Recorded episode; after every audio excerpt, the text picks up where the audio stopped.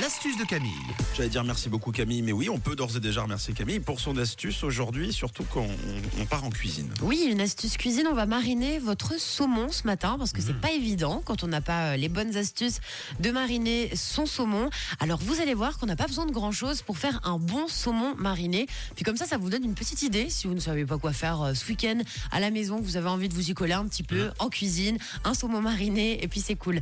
Alors vous aurez besoin aujourd'hui de gros sel, de sucre et de poivre et un torchon quand même. Ça c'est important.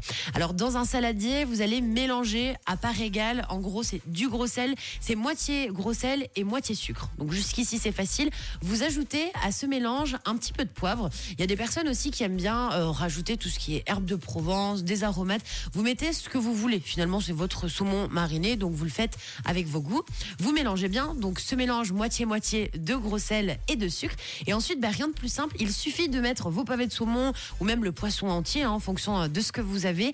Donc dans ce saladier, on imprègne bien le saumon. Voilà, on met, euh, en fait, on fait une espèce de, de- de croûte de sucre et de sel sur le saumon. Ensuite, vous allez le poser sur une assiette et vous allez le laisser ce saumon mariner au minimum 6 voire 8 bonnes heures pour qu'il soit mariné. Il y a beaucoup de personnes souvent où bah le saumon mariné, vous allez dire ça marche pas, ça marche pas. C'est parce que déjà vous le laissez mal poser et après tout se joue au bout de 6 à 8 heures quand vous allez sortir votre saumon de votre frigo.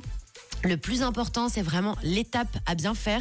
Vous rincez votre poisson, donc vous le mettez sous l'eau pour enlever ce sel, ce sucre, parce qu'il aura bien mariné. Et surtout, on l'enveloppe dans un torchon. Et il va falloir absolument l'essuyer, voire même le laisser 30 minutes dans le torchon pour que le torchon, eh ben, si vous voulez, il absorbe vraiment toute l'humidité du poisson. Et c'est comme ça qu'on arrive à nos fins et qu'on a un bon saumon mariné. Tout se joue dans le torchon à la fin. Et puis, ce qui est cool avec un saumon mariné, c'est que vous le conservez sans problème à la maison, dans le frigo, pendant quasiment une semaine. Donc, essayez cette petite astuce. C'est hyper simple. hein. Vous avez entendu moitié-moitié, sucre, sel. Et puis, on fait gaffe. On vous prenez bien le torchon pour essuyer votre petit saumon. On en prend soin, les amis. Mmh, ça sent le saumon et ça sent le week-end. En plus, c'est vendredi euh, déjà à 6h52. N'hésitez pas à réécouter l'astuce de Camille et toutes les autres euh, en podcast sur rouge.ch.